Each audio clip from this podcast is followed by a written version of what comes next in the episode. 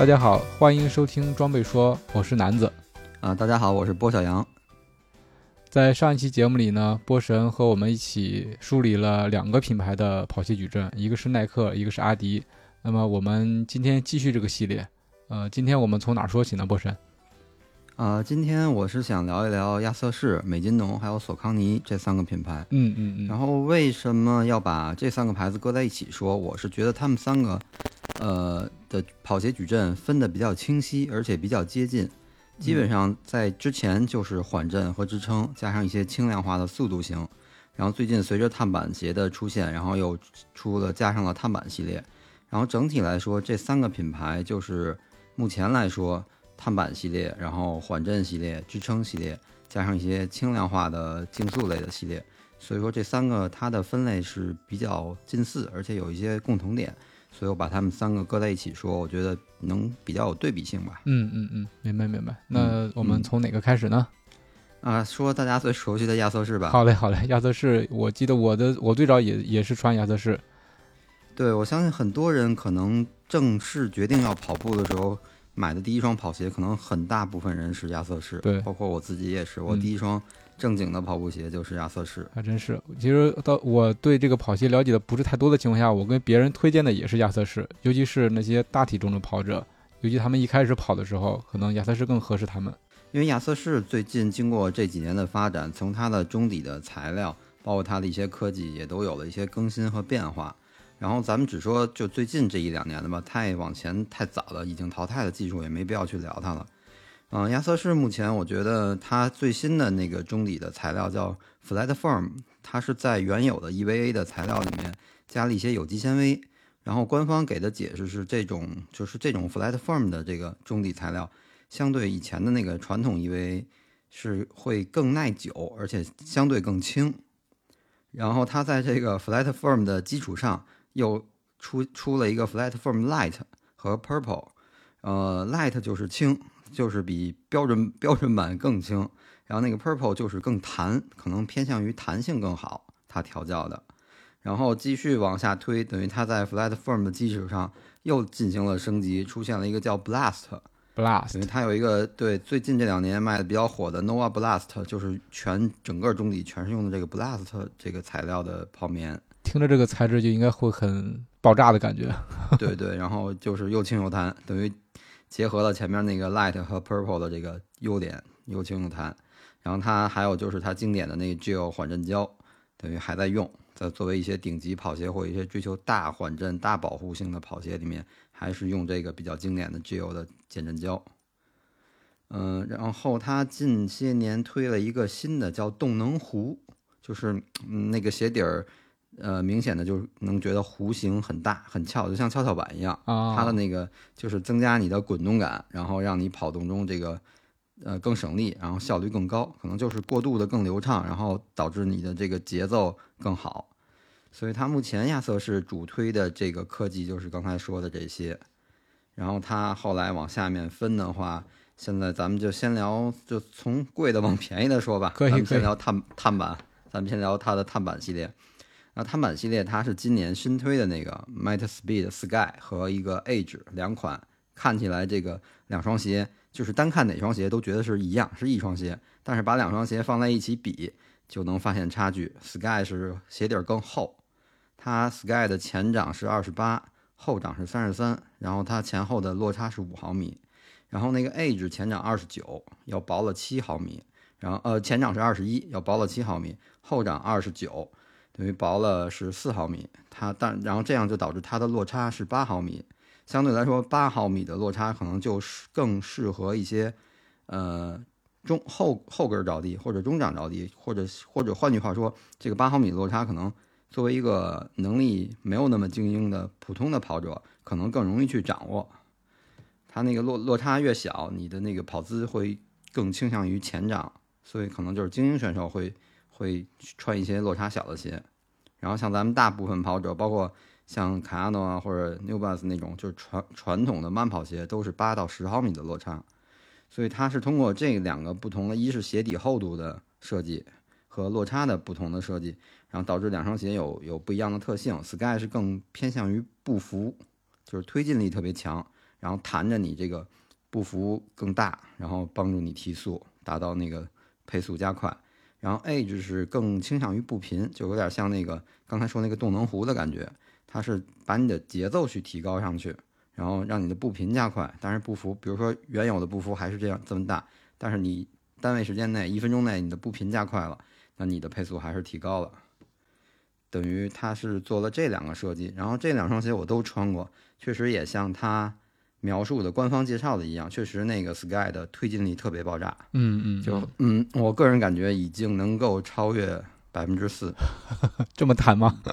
对，就是它那个推进力特别明显，导致跑完之后我可能小腿和脚踝都会有一些紧张感。啊，对，所以像这种跑鞋的话，对于自身的一些力量要求还是要有的。对对，嗯我觉得作为一个进阶跑者，可能也是要穿一两次，或者先跑一个十公里左右短距离来适应它一下，对，是，要是像有的鞋一上来就跑个二十三十，可能可能会容易受伤或者导致过度疲劳。然后对，等于这两双是他现在的顶级的碳板，而且我觉得那个 Sky 前两天有一个媒体就是发了一个公众号的文章，就是推荐说列了一下今年所有的新款新，不管是新推出的还是迭代更新升级的碳板跑鞋。然后最后一个问题就是，如果只能选一双，选什么？然后这个问题我自己问问问自己的话，我可能只选一双，我今年就会选这个 Sky，是吗？因为我真的觉得它的这个，首先它的重量要比，就是比如咱们拿三双鞋来比，就是阿尔法，阿尔法现在是还是天花板特别贵，对，一是贵，二是它的性能也好，它唯一的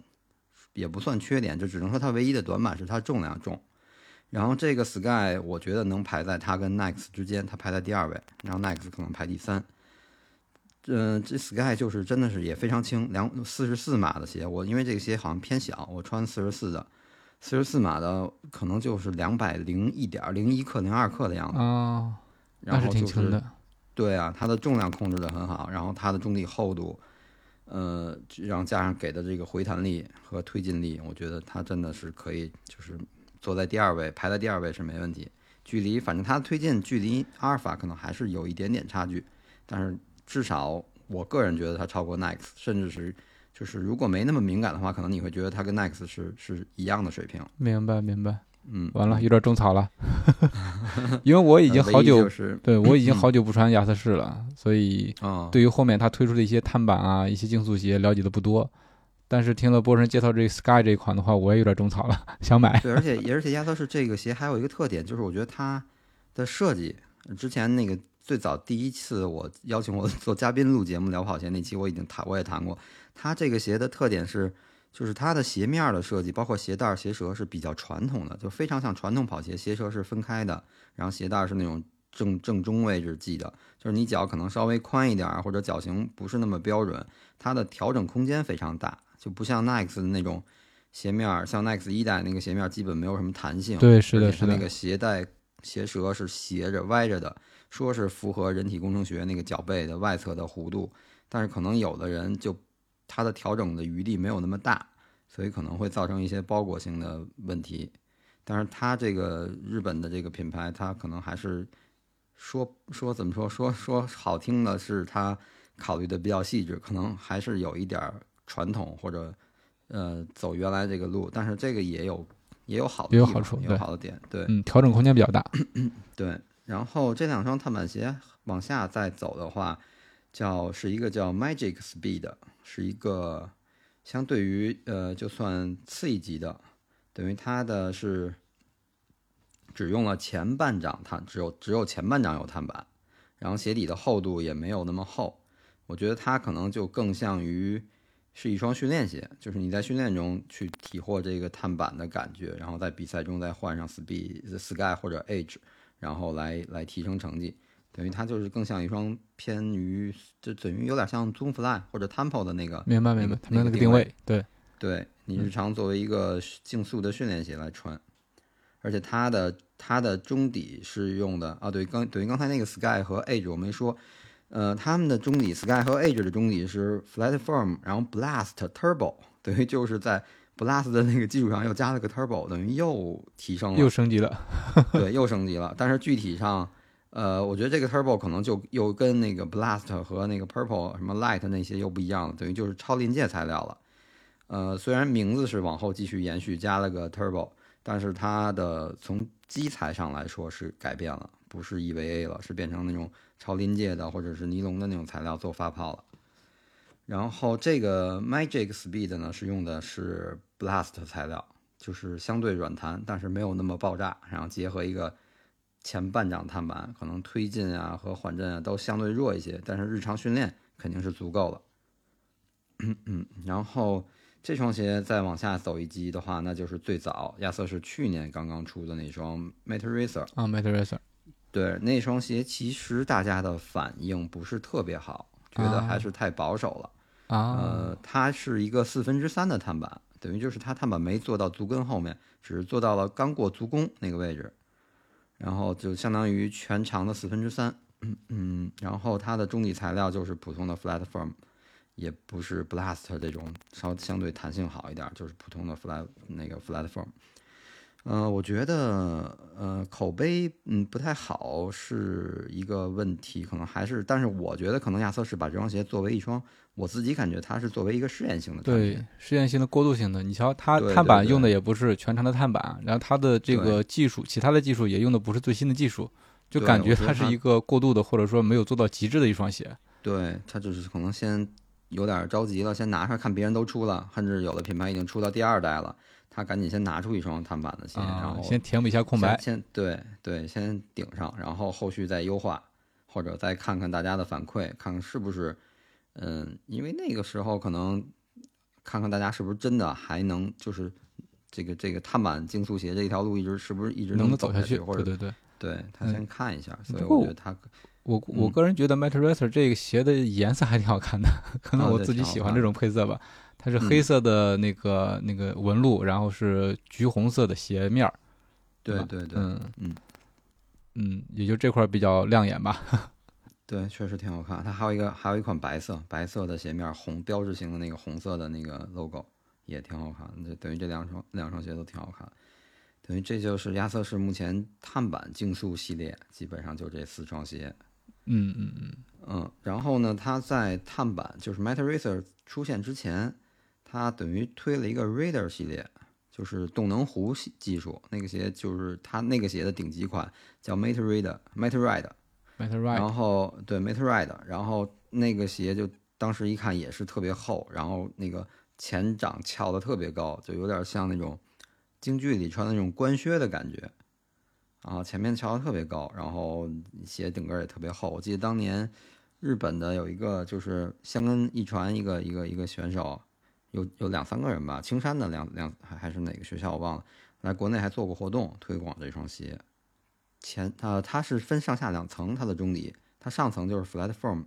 然后轻，然后有一定的弹性，然后下面是用的 flat form 的那个 purple，就是更弹一点，然后后掌外侧整个加了一圈聚铀胶，就是我觉得它还是有一点走那个堆料的这个这个这个方式，就是这个产品线的顶级，然后把它所有能用上的技术全都用上。嗯，然后这个可能我觉得它更适合大体重，然后因为它也是那个动能壶的技术，可能后掌落地先给你一个更好的缓冲，然后帮助你很流畅的过渡到前掌，再发力再走，所以可能它还是一双入门新手或者入门的大体重的选手可能会选它会比较舒服。是是，因为我看它整个设计，就像刚才波神说的，它的前面这个翘的特别高，对你就是你想前脚掌落地都比较困难，因为它那个厚底后面相对来说确实挺厚的。你正常走的话，你正常站在地上，它那个脚尖是不会触碰到地的。对对，整个是嗯翘起来的。对，更嗯适合后掌或者全掌落地。对，然后它往下降一级就是 Glide Ride，呃，中底材料一样，外观看着也类似，几乎差不多。鞋型儿也是那种翘的很高的鞋型儿，它只是把后面的那个那个 gel 胶减配了，少用了一点儿，只用了只在外侧用了一点儿。刚才那是外后后跟儿整个外面一圈儿都能看到，它这个只是在外侧用了一点儿，减配了一点儿，对，就是减配了。明白？所以就是降了一级。然后这个系列再往下有一个轻量化的鞋款，叫 EVO Ride。呃，EVO Red 等于就是大部分用到 EVO 的这个鞋款，不管是这个牌子还是其他品牌，好像都是偏轻量化的设计，所以它还是延续了动能壶的那个感觉，但是只不过它没有加机油胶，就是那个 flat Form 的中底，然后鞋底也做的薄了一点儿，然后做了一些简化和轻量化的设计，所以我觉得它可能就是想，比如说可能这双鞋反而别看它排到最后价格最便宜，但是它可能会更适合一些晋级的选手，就是可能有一定的能力，想跑一些速度，需要一双轻量化鞋，他又想体验一下这个。滚动感的这个动能弧的这个感觉，所以可以考虑这双鞋。嗯，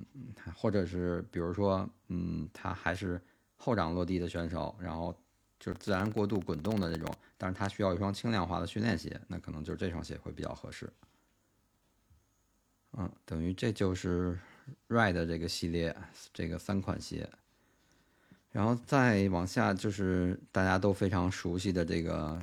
嗯，美津浓不是亚瑟士当家的这个缓震系列和支撑系列了啊，卡亚诺之类的是吧？对对对，它首先它就是呃中性缓震系列嘛，顶级就是 New Balance，New Balance 到现在已经出到多少代我都数不过来了，而且我最近看它好像还应该有一个轻量化的版本，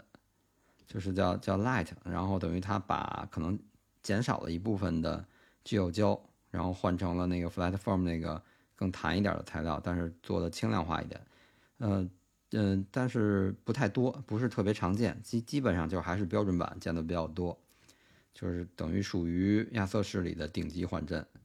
它的现在目前那个最新款，它上层等于它中底也是两层结构，上层是用的那个 Flat Form Light 轻一点，下层是用的 Purple 是弹一点儿，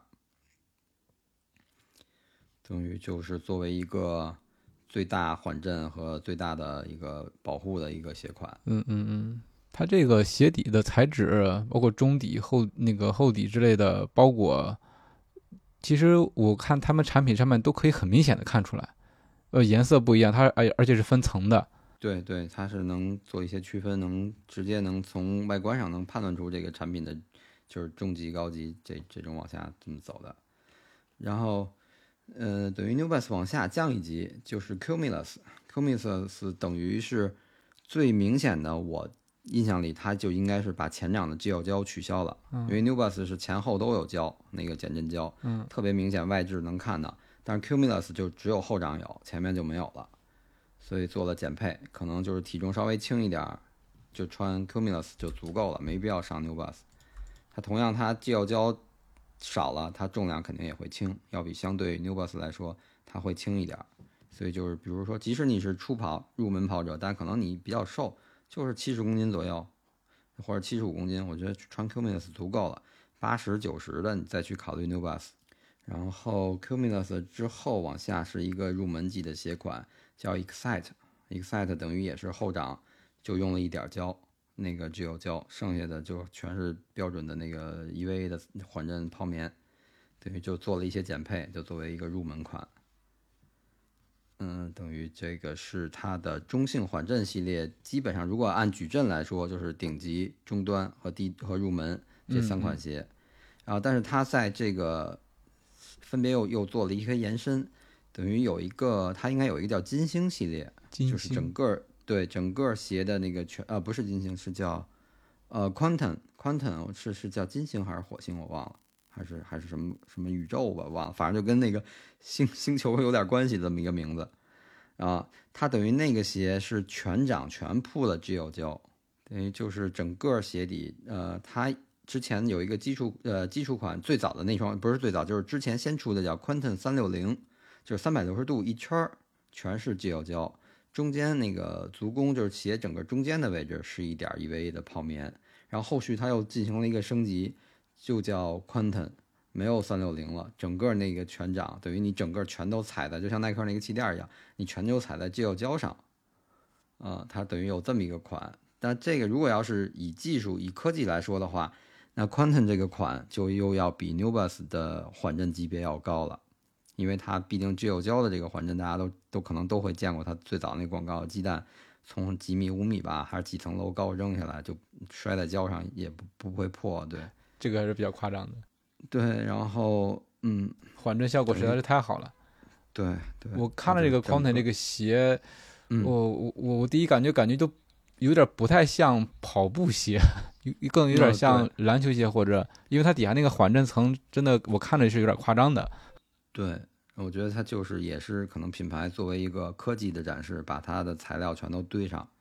然后实际上我觉得可能真是穿这个鞋跑，除非可能特别大的体重或者相对来说可能中老年人，只是作为一个休闲或者一个轻微的有氧运动、健身健康跑那种。跑个两三公里，或者跑几百米走一走那种状态，可能会比较合适。要真是像咱们作为一个正常跑步训练，比如你说穿它跑个五公里，我觉得都会有点太重了，太泄力了，而且会，我觉得。对对对，嗯，等于这个是额外出来的一个高级别的缓震款。然后随着那个等于就是我刚说去年前年新出的那个 Blast 中底材料之后，它其实它之前做了一个叫 Dyna Blast 一个。一个款，这个 Dyna 翻译过来应该是强啡肽，就跟那个咱们那个内啡肽的那个意思差不多，都是提高兴奋度的这么一个一个一个单词啊。然后等于它是，呃，Dyna Blast，我记得做了可能出到第三代还是第四代，然后它等于就是用了一部分的 Blast 的材料，然后底儿是传统，因为那会儿还没有碳板鞋，还没不流行厚底，它做的是传统的薄底。然后可能重量也比较轻，就是重量适中吧，不算很轻。嗯，然后我觉得就是等于在可能，因为它毕竟它那个材料更弹一点，可能给一个更好的脚感，作为一双常规的训练鞋。然后后续等于就升级到现在的 Nova Blast，已经出了两代，其实反馈还不错。我穿过一，呃，Nova Blast 一给我的感觉是特别软弹。但是会有一点，如果跑快的话，会有一点泄力和这个支撑不太好。就是跑的跑过十公里之后，你就会觉得它可能给你足弓的支撑不够不足，就是软了，踩扁了那种感觉。嗯嗯。但是就是反正刚一上脚那种感觉，就在店里试穿。为什么会买这双鞋？去觉得好看，然后在店里试了试，哎，觉得特别软，特别弹，就是对以前的亚瑟士的那种感觉完全不一样。所以就就买了，当时打折也不太不是很贵，五九九。然后我觉得说训练穿肯定问题不大，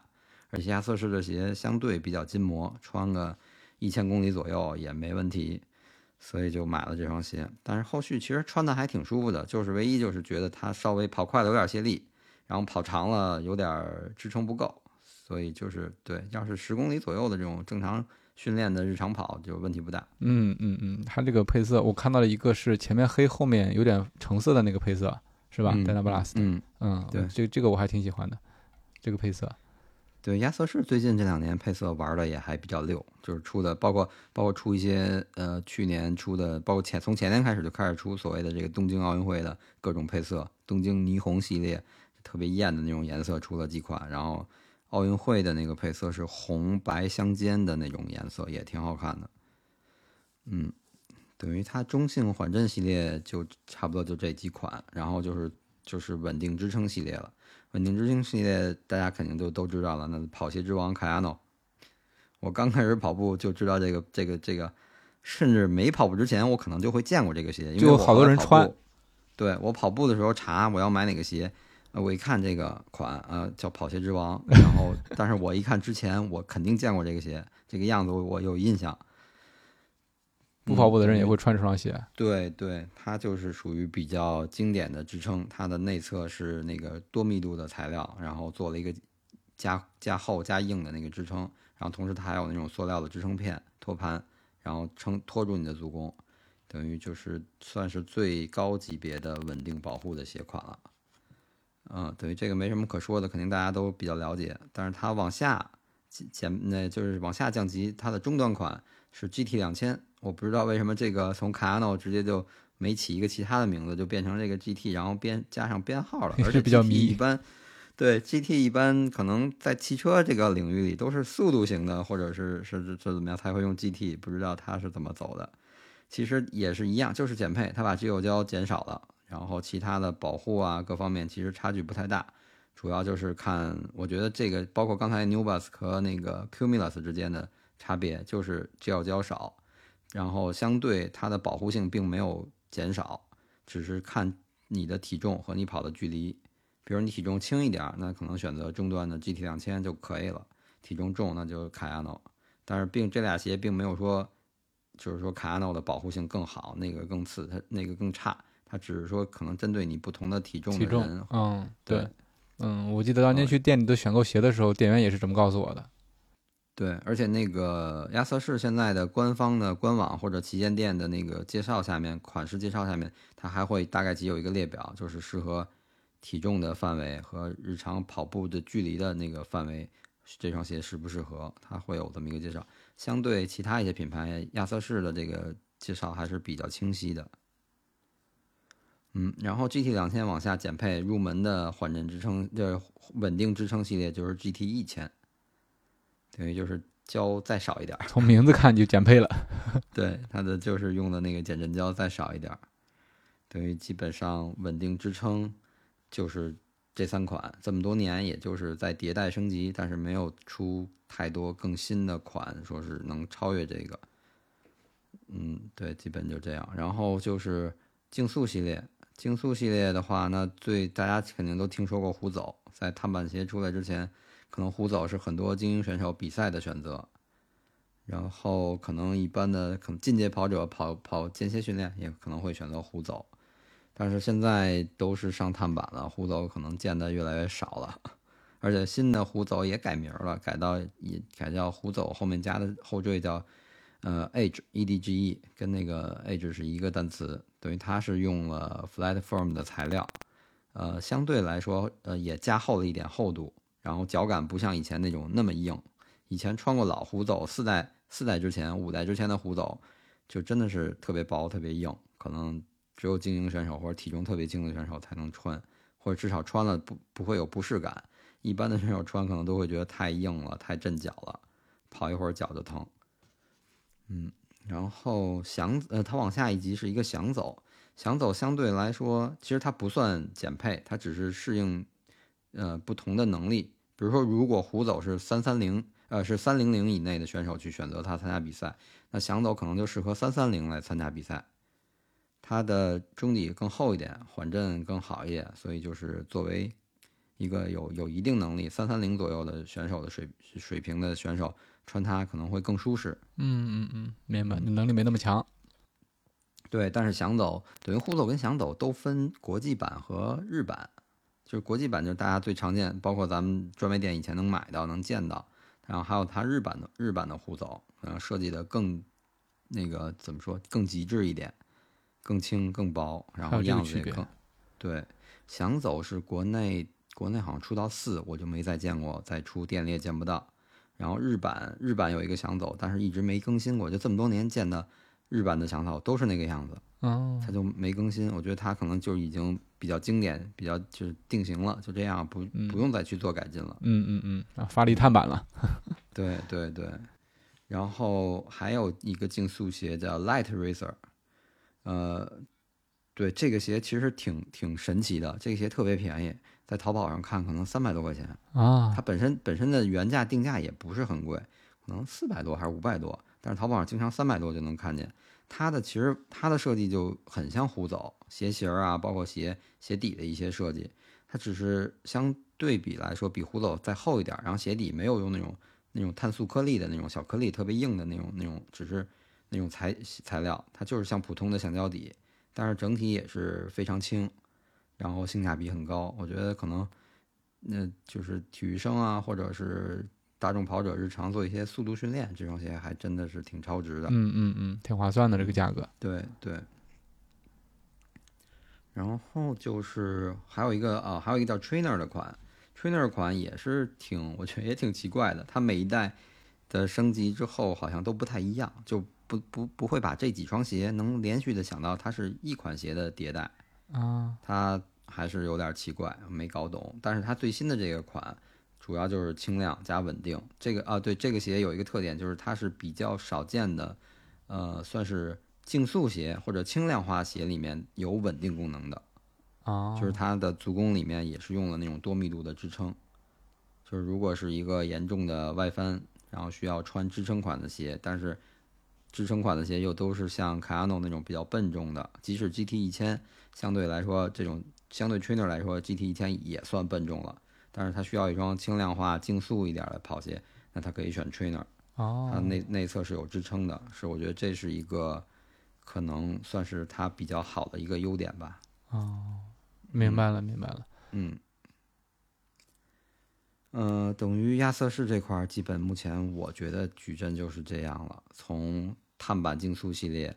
到它那个主推新技术的那个 Rider 系列，然后到传统的中性缓震、稳定支撑，然后再搭配上它的轻量竞速，这嗯几大系列这些鞋款，基本上就构成了整个亚瑟士的矩阵。嗯嗯嗯，嗯，就是不管你是什么样的体重，嗯，胖也好，瘦也好，还是你是慢跑，或者是进阶跑，或者是追求轻量化的这个速度跑，基本都能选到你喜欢的鞋，或者你需要这个这种需求的鞋都能选得出来。哎，对，这就是我们嗯聊跑鞋矩阵的目的，大家对号入座就行了。反正我是种草的那个 Sky 那一款，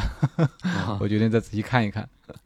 对对，那个确实啊，那个插一句题外话吧，那个 Sky 的款现在在呃某宝上已经有假货了。啊，对，那官方旗舰店应该没问题吧？呃，那官方没问题，只是某宝上有一些卖那种所谓的外贸鞋啊，或者是什么所谓的拼装货的那种店铺，可能很便宜。那种店铺基本上会有一些拼装的萨洛蒙、拼装的 Hoka，但是拼装的 Hoka 以前还真是有拼装的，就是材料是是是真的材料，然后自己拼装，就是就私下就外面的小作坊自己自己组装的是吧？对自己组装的，就跟传电脑一样那种。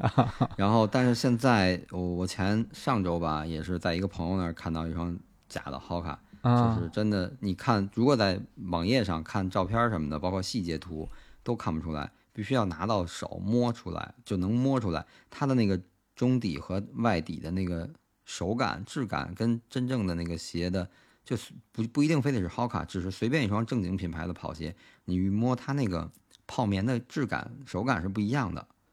它那个假鞋的手感，当时摸上去特别像那种十块二十块那种廉价的塑料拖鞋的那种感觉，哦，明滑。滑的，特别滑，特别硬，然后一点摩擦感没有。嗯但是你随便，即使是一百块钱的国产的很便宜那种跑鞋或者运动鞋，你去摸它那个 EVA 的发泡，它肯定不是那种感觉的那种手感。嗯嗯嗯，嗯，所以这是一个小小的避坑的指南。对，然后这个 Sky 我看到网上的那个假货，它等于也做了所谓他为了展示自己里面有碳板，他做了拆解，拆解之后它只是在足弓加了一块碳板，甚至我没细看那个是不是碳板，只是在足弓位置有一个挺长的一个一个板子。呃，他他的宣传就那个店家的宣传说我这是真的有碳板，但实际上那个位置的碳板它只是一个稳定抗扭转的作用，根本就没有推进力。嗯，所以我觉得大家就是，虽然现在大家都网购，但是可能有些东西还是不能贪便宜。嗯嗯嗯，对，还是要小心点，看仔细了。嗯，对，插这么一个题外话。OK，嗯行，那亚瑟士完事儿，咱们就美津浓吧。好嘞，美津浓。美津对美津浓其实也差不多就是这几个系列，只不过美津浓现在还没有推出自己的碳板竞速系列。啊，我觉得跟进的比较慢。对，一是跟进美比较慢，或者我觉得美津浓可能会是不是想你们都做，我就不做了，我把终端训练这块的款式或者和这个最大众的、最大众化，大家都能那个普适性最高的做好了，其实也也也是不错的一个，就是很好的一种选择。避开这个赛道。对，没必要去非得去挤那个那个精英那个竞速的门儿。啊，美津浓其实它最主打的就是它那个 Wave 的那个缓震，那个像一个塑波浪的塑料片儿一样那种。我觉得看过美津浓鞋应该都知道它是是等于就是，其实对我来我不太了解它的具体材料，但我觉得就是个塑料片儿。然后通过波浪的结构，就有点像那种机械的或者是结构型的缓震。然后它等于分标准的就是平行款，就是你看就是很水平的，或者举个例子，可能就像咱们吃那种波浪的薯片儿，啊、那种感觉。然后它还有一个扇形的，扇形的就是在内侧做加高，等于说白了就是稳定支撑款，它在内侧把它做加厚加高，然后给你的足弓内侧一个支撑。然后它，嗯，还有一个特别顶级的，就有点像堆料的那种，就叫无尽系列，那个等于是上下两个大波浪片儿。叠加在一起，然后中间那个焦点是用一块具有缓震能力的一个泡棉做一个连接，等于看着就像是呃两个两个拱形对在一起，然后再接两个拱形，就是怎么说两个呃两个麦当劳的 logo 一正一反那么对上啊，造成两个特别大的拱形，那是叫它的无尽系列，等于也是它顶级，可能是对这个科技的一个展示和充分的利用，再加上可能确实大体重穿这个鞋会更好一点。它近年开始又推了一个新的叫 Firm Wave，等于你一一一说到 Firm 这个单词，那肯定就是泡棉。对，对，等于它是两种泡棉结合，中间没取消了这个塑料片，没有这种硬质的材料，它只是泡棉，但是通过两种不一样的泡棉做这种波浪状的结合，然后达到一个等于通过泡棉的软硬度来达到一个波浪形的这种缓震的结合。然后，然后它这两种泡棉也可以做不同的组合，比如上层是软一点，下层弹一点，用在一个款上；上层弹一点，下层软一点，用一个款。然后两个排列组合对，两个都软，两个都弹，又可以做款，就针对不同鞋的需要来调教这个泡棉的组合。嗯，嗯嗯，明白。就核心的东西有了，有有一款软的，有一款硬的，然后就做一个排列组合，然后适应不同的这个跑者。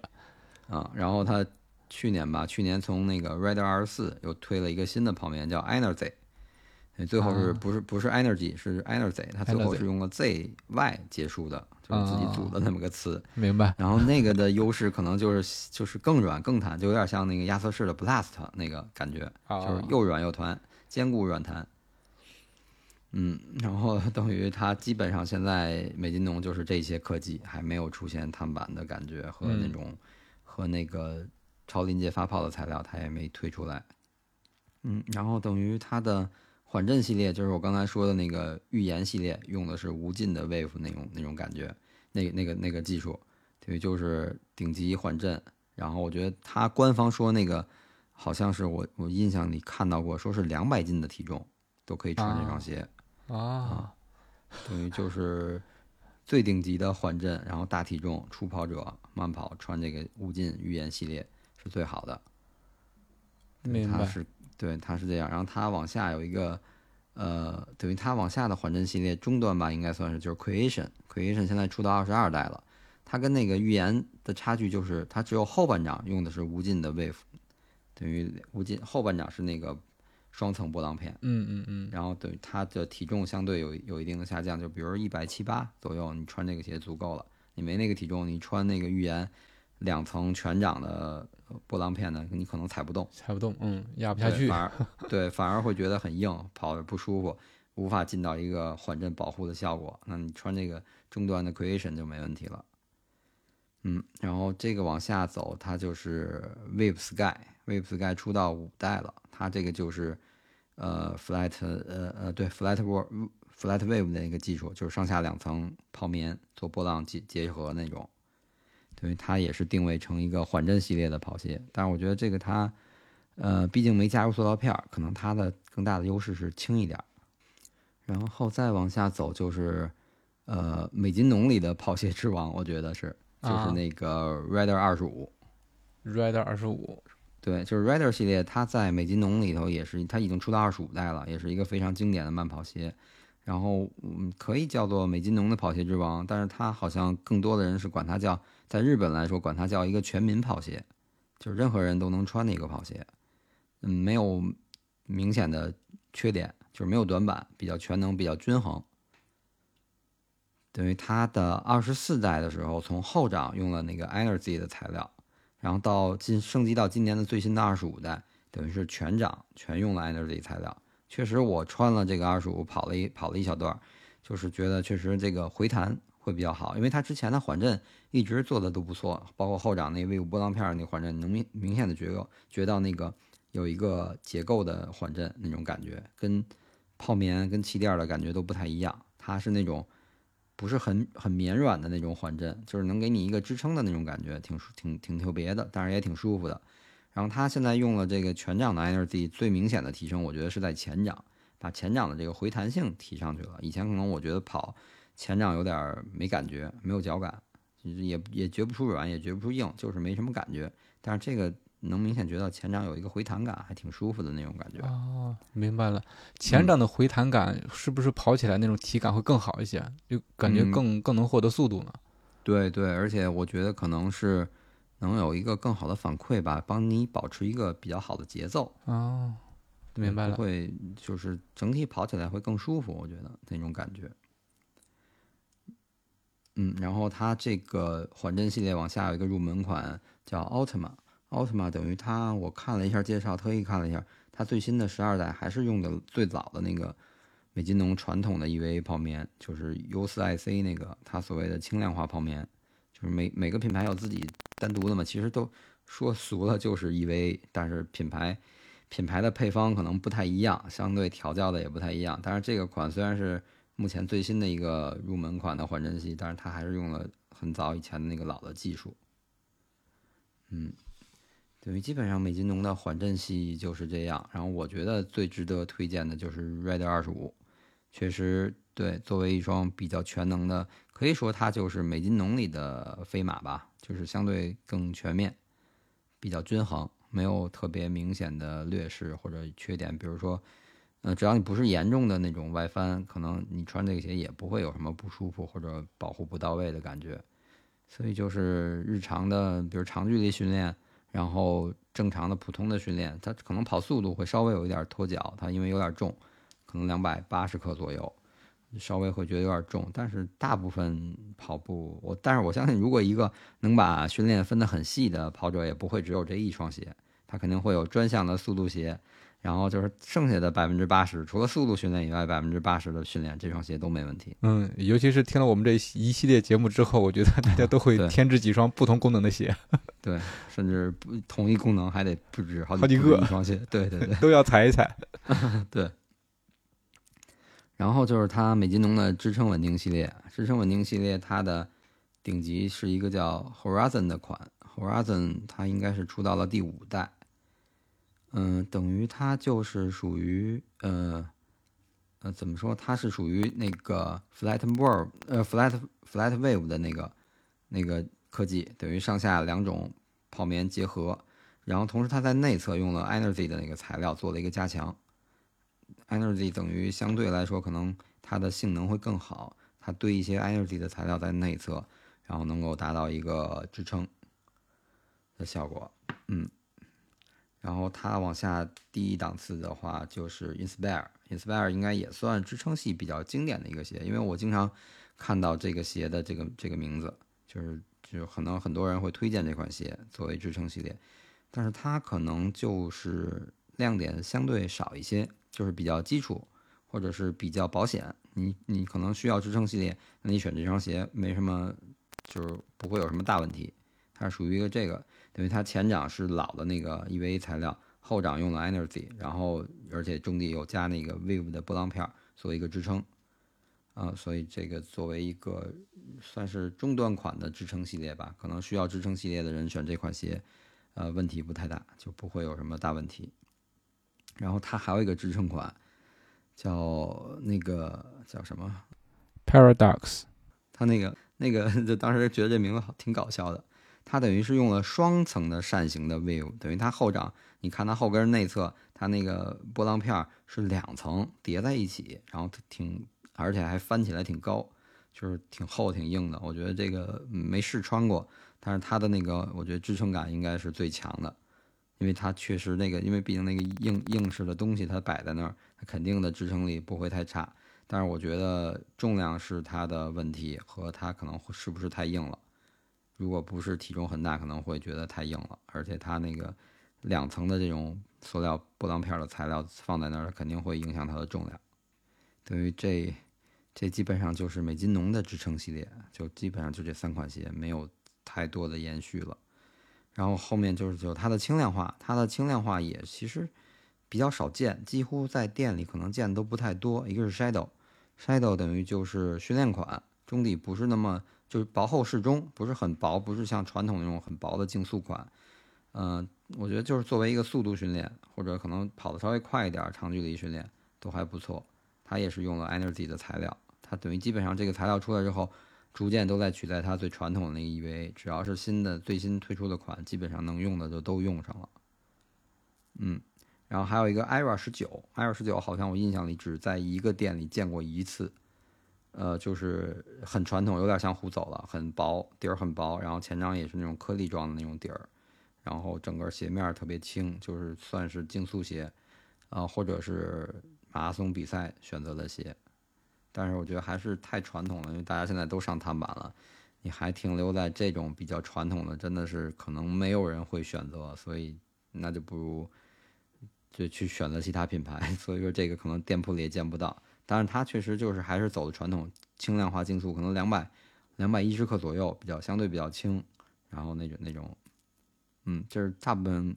基本上国内。专柜或者咱们比较能够直接买到的美津浓的款，就这些，就刚才说的这些系列这些款。但是其实美津浓有一个比较经典或者比较知名的叫素黄系列，那个是只有日产，然后国内应该是不好买，淘宝可能会搜得到。那个速黄就是其实它跟虎走的设计还不太一样，看着就看上去也是那种很薄的底儿，然后很很很传统那种翻毛皮的那种。特传统的鞋面，特别像很早九十年代那种马拉松鞋的感觉，但是它的设计不像虎走是追求极致的轻量和速度，它是为了更舒适，就是能够帮助你在就是在整个马拉松比赛的过程中让你的脚更舒适，它是这个设计理念。所以我就觉得美津浓一直没推出他的碳板鞋，我觉得可能他还是有他的想法，他可能不太去走这方面的这个。不太走这种精英或者竞速系列，反而是面向大众更普适的一些跑者。对对，他可能就是可能他觉得就把他的 Rider 这个全民跑鞋系列做好就已经很就很好了。嗯嗯，对，等于美津浓就是这块儿就这样。嗯，然后下面呢就说索康尼吧，虽然是个对是个美国品牌，然后跟亚瑟士跟美津浓可能离得比较远，两个日本品牌加了一个。美国品牌，但是我就觉得他们的矩阵还是比较类似的。一是它就是很清晰，然后二是也很类似，就是还是碳板系列、竞速系列，然后缓震和支撑这两大系列，就这么基本上就是这四个系列。嗯，等于相比较美津浓来说，美津浓其实也是缓震、支撑和轻量，但是缺少了碳板。嗯，我我就觉得这三个品牌比较清楚，所以把它们搁在一起聊。嗯，好嘞。嗯嗯，然后索康尼也是因为从最近这两年吧，大家都研究开始发力这个中底材料，等于他也研发出了那个 Power Run PB，等于就是他那个碳板鞋飞鹏飞速用的这款材料。然后在它之前是一个叫 Power Run 加 Power Run Plus 一个中底材料，然后再基础的话就是 Power Run，等于它现在中底主要是这三种材料，就是 Power Run PB、Power Run Plus 和 Power Run。嗯，我觉得就其实这三个材料其实就能决定了顶级、中端和入门款这三个款的 对这个级别，一看就比较清晰。嗯，对，其实我觉得他们套路都差不多，对吧？然后他们有核心的缓震科技，但是呢，他们会分中档、高档跟这个普通，然后就开始各种叠加。对对对，然后它它其实而且还有一个特点就是各大品牌其实现在也都在可能。在做这个，它叫 Speed Roll，是也是一个说白了，也是一个快速滚动，然后就是加速过渡，然后提高你的跑步效率的这么一个技术。其实说白了就是加大中底的弧度，然后后跟儿也有个弧度，前掌也有弧度，然后让你落地之后更顺畅的去滚动过去。明白，就是像车轮的那种感觉。你包括 Hoka 之前也在说它的那个滚动科技。呃，它那叫什么摇杆科技，反正其实原理都对，原理都差不多。呃，就是让你滚动起来，像车轮的感觉。对对。然后等于索康尼的碳板系列，我觉得大家最近这两年都会比较熟，就是飞鹏、飞鹏的一和二，加上最近这个岳山向海从崇礼那场比赛开始推的那个飞鹏的 Pro Pro 加，是的，是的，就是那个超轻的那款。对，我觉得这两年这个索康尼在中，我不知道在其他地方，在中国的这个市场发力还是挺猛的。嗯，对对对，嗯，主要它的产品也跟上了，确实飞鹏包括下一面一档的那个飞速，就是确实挺好穿的。对，是的，飞速我买了两个。对，大家就是得到跑者的认可，所以它的发展也会比较好。呃，等于飞鹏跟飞速。区别就是在碳板鞋面其实差差不太多，稍微有一层有一些轻量化的设计，然后但是它中底的核心都是那个 Power Run PB，就是它现在最先进的一个中底材料。然后唯一的这两款的区别就是在，呃，飞鹏是碳板，飞速是尼龙板，可能在这个材料的特性上，比如从这个硬硬度和弯折性、弹性可能会有一点差距。明白。但，是我觉得普通跑者可能对这点差距可以忽略不计，就是看自己呗。就是有有有经济经济能力好，就可以上碳板；觉得一般或者是那个没必要买那么贵的，那可能就是飞速就也也挺合适。嗯嗯嗯嗯，然后它这个系列往下也做了一个延续，有一个入门款叫飞讯，飞讯对，对飞讯，然后对 Shift，然后它那个其实我觉得，因为它它是用了最基础的那个 Power Run 的那个中底材料，等于不是超临界的材料，只是传统的 EVA，但是它的跟为什么跟飞鹏和飞速搁在一起，呃，作为一个系列来推出，它的是那个 Speed Road 的那个滚动科技的理念是一样的，就整个鞋是同样的设计理念，只不过用了基础的材料，然后让入门跑者可能去有一个更好的感受。然后如果经过训练，可能身体能力提高了，水平有有增提提升了，可以再去进阶的去选飞速，甚至去选飞飞鹏都可以。嗯对，等于这是它的碳板系列。然后它的缓震系列其实也，我觉得大家也都应该挺熟悉的，就是胜利。嗯这个挺经典的一个一个一个跑鞋，我也是刚开始跑步那会儿，索康尼不好买，但是我那会儿就听说过胜利这个这个款这个这个款式的名字。现在都出到十九了是吧？嗯，对对，而且对胜利十九，而且从而且胜利系列有个外号，就就像那些什么全民跑鞋啊、跑鞋之王，胜利也有外号，叫啊什么跑鞋中的劳斯莱斯。啊，对对对，这个我最一开始听说索康尼就是这嗯么一个称号，就是跑鞋中的劳斯莱斯。对，就是说它啊，的其实特指是这这一个系列是吧？胜利这一个系列。呃，呃，后来是延续到整个品牌了，但是我觉啊得它作为一个这个索康尼品牌里的舒适性和缓震性的这个主打的款式一个系列，它应该就是其实就是给他来想的这个词儿，做或者做做哦推广用这个词儿。我记得有一年是哪儿？是厦门还是那个马马博会？好像嗯索康尼的展台就真的摆了一辆劳斯莱斯，是我好像是有印象。对，好像是这肯肯定是有这么个事儿，就是索康尼摆了个劳斯莱斯，嗯，等于它是也是用的就是基础的 Power Run 的材料，啊，不是，它是用的 Power Run 那个 Plus Power Run 加，啊，就是回弹和缓震会更好，然后整体的脚感就反正穿过这双鞋的反馈都是挺舒服的，嗯，就除了嗯跑速度可能沉一点儿或者重一点儿，但是你就日常的各种训练，慢跑啊、有氧跑啊都非常舒服。OK，嗯，然后它嗯、呃后面有一个那个自由 freedom 自由啊这个款这个款其实我印象里它应该跟呃索康尼之前就索康尼第一呃前一就是中间不是退出过一段嘛，在之前第一波进入中国市场的时候，它那会儿等于在胜利和那些后面后缀加了一个 ISO 那么一个系列，等于我觉得 Freedom 是在那个时代出那个那个阶段出的。然后后来因为种种原因，索康尼退出了一段中国市场，然后再次回来之后，这个系列还在，但是那个 ISO 的那个那个名称的延续的那些就都取消掉了，还是继续走了胜利十七、十八、十九按编号这么走了。它可能是跟产品结构有调整，但是 Freedom 这个这个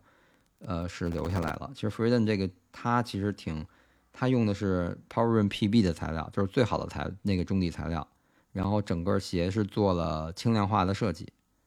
所以我觉得它也是一个注重于缓震，但是又有一定轻量化设计的一个款式，缓震款。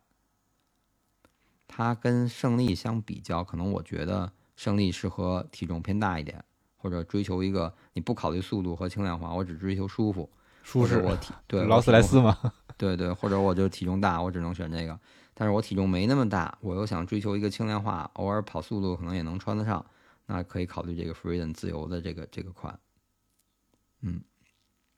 然后它真正缓震系列的中端款是叫御图啊，索康尼给每个鞋都起了个中文名儿，我觉得也挺好的，嗯，对，让大家就特别更好的推广的对对，也能直接就特别方便的就记住了。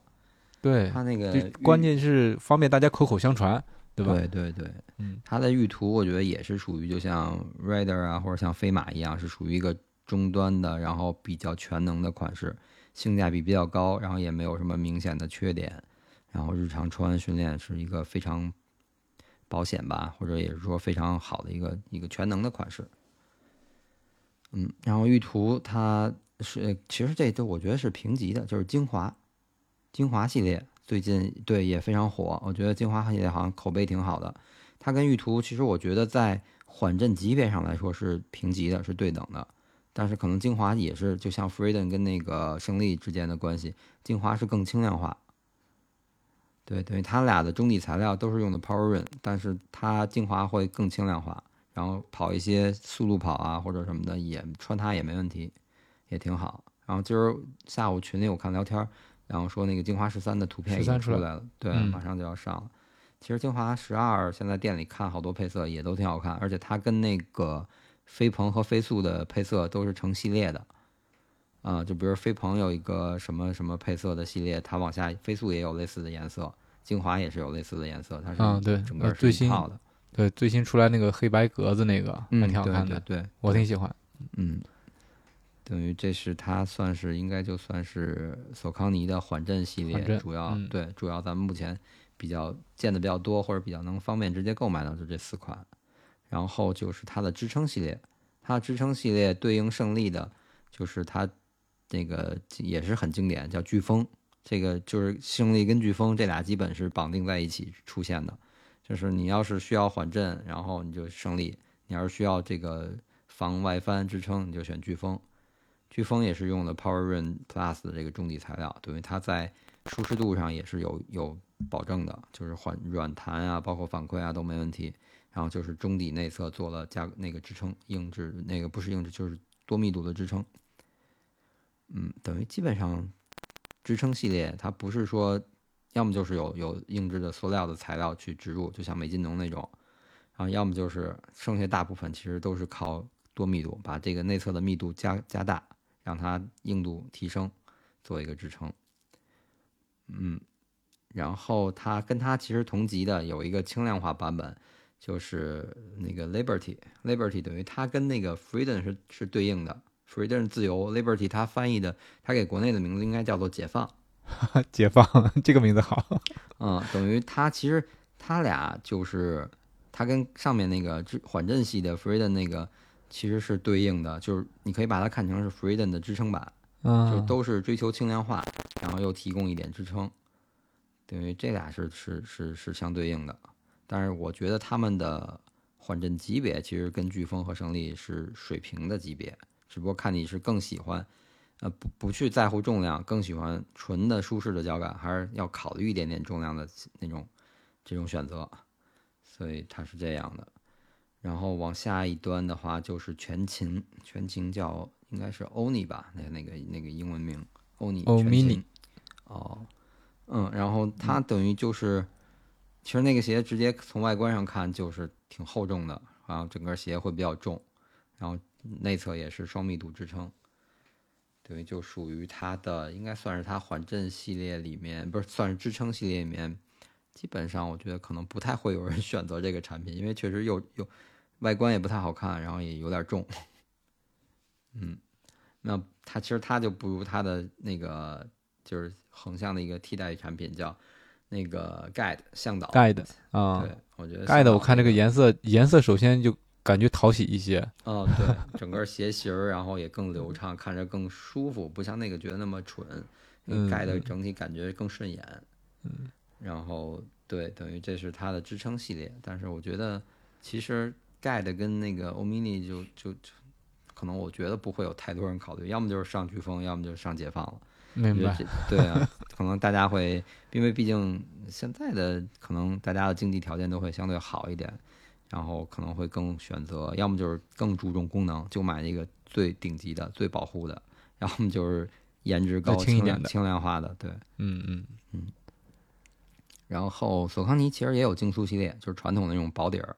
只不过就是见的太少了，而且加上碳板出来之后，可能传统的竞速系列真的就是使用的场景太少了，就是场地可能场地跑里可能还能会用到，或者有一些。精英进阶的选手，可能他刻意会在速度训练里回避一下碳板跑鞋。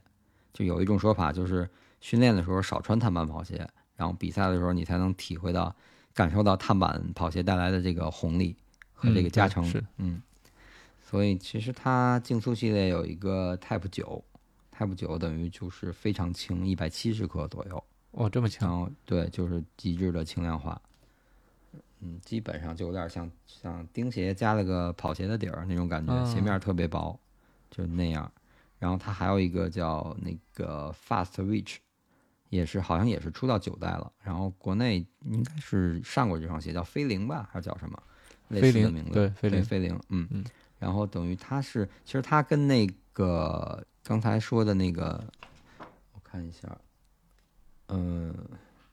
啊，跟刚才说那个亚瑟士的那个轻量竞速的那个 trainer 有点像，它也是比哦较少见的，在竞速鞋里面有支撑设计的。哦，嗯，等于，它的内侧也是有一个加，就是很明显的一个双密度的变化，然后那个足弓内侧有一个多密高密度的材料的支撑，等于做，我觉得在这个这么追求一个极致轻量化的速度的里面，我觉得像你像那个 Liberty 解放那款，它追求一个轻量化，然后做一个支撑，但它终归还是属于一个常规的慢跑鞋那个那个那个档次，它做支撑是可以能够理解或者能接受，但我觉得在这个呃极致轻量化的竞速跑鞋里面还有做支撑，就是比较少见了。我不知道是是真的可能会有很精英的选手是需要这种需求的，还是说它只是产品线的、对产品线的设计，上？或者说或者说嗯他们是看到了市场有这么一个需求的，所以他们才嗯做出这样一个结合。但是确实比较少见，然后嗯几乎就是市场上见不到这些款，就挺少见的。国内的，嗯，嗯，所以大家可以关注这两款鞋，一个是索康尼的飞灵，另外一个是美津浓的那个呃不是亚瑟士的那个亚亚瑟士的对对、啊，对对对，这两款鞋，一个是嗯兼呃就是兼顾竞速和支撑，对吧？对对，就是在竞嗯速跑鞋里属于比较难得或者少见的有支撑功能的鞋。嗯，等于索康尼基本上就是这样。我觉得可能索康尼这块儿，就是大家的关注度可能最近都都是在飞鹏和飞速。对，飞鹏飞速，然后胜利，还有这个精华，还有那个玉图，我觉得都是关注点比较高的鞋。店里现在也都主打这些款，然后好多店都可以试得到，我觉得还是挺好的，可以去尝试一下。对对对，嗯包括包括呃，对这这个新的海南这场岳岳山向海，我看也是好多就是名列比不是那个名次比较靠前的队伍，也都是穿的索康尼。对，因为索康尼赞助了好多队伍。对对，但是他肯定还是就是肯定鞋还还还没问题，不要不然他们对，对穿着肯定也不会说跑出这个成绩。嗯嗯，行，基本上这三个品牌矩阵就就聊清楚了。路跑鞋这块儿就是这样。嗯，是的，是的。因为从我的角度来说，因为我穿亚瑟士跟索康尼比较多一些，嗯嗯、那就因为我没有买那么多的款，但是我觉得，呃，我买买过其中的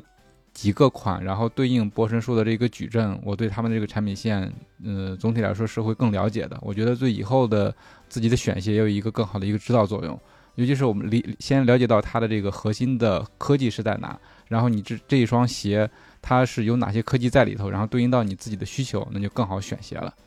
嗯、对，是的，主要是其实，呃，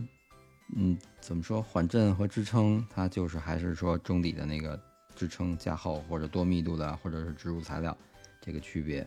然后中底上就是顶级款，它肯定是用它最先进的科技，然后一点点往下降级减配。其实大部分品牌都是这么做的。好嘞，也不知不觉这三个品牌我们也聊了一个多小时，希望今天的内容对大家有所帮助。感谢大家收听今天的节目，呃，装备说既是种草大会，又是避坑指南。呃，那今天节目就到这儿吧，谢谢大家，谢谢博神，好，大家再见，南哥再见，嗯，拜拜拜拜。拜拜。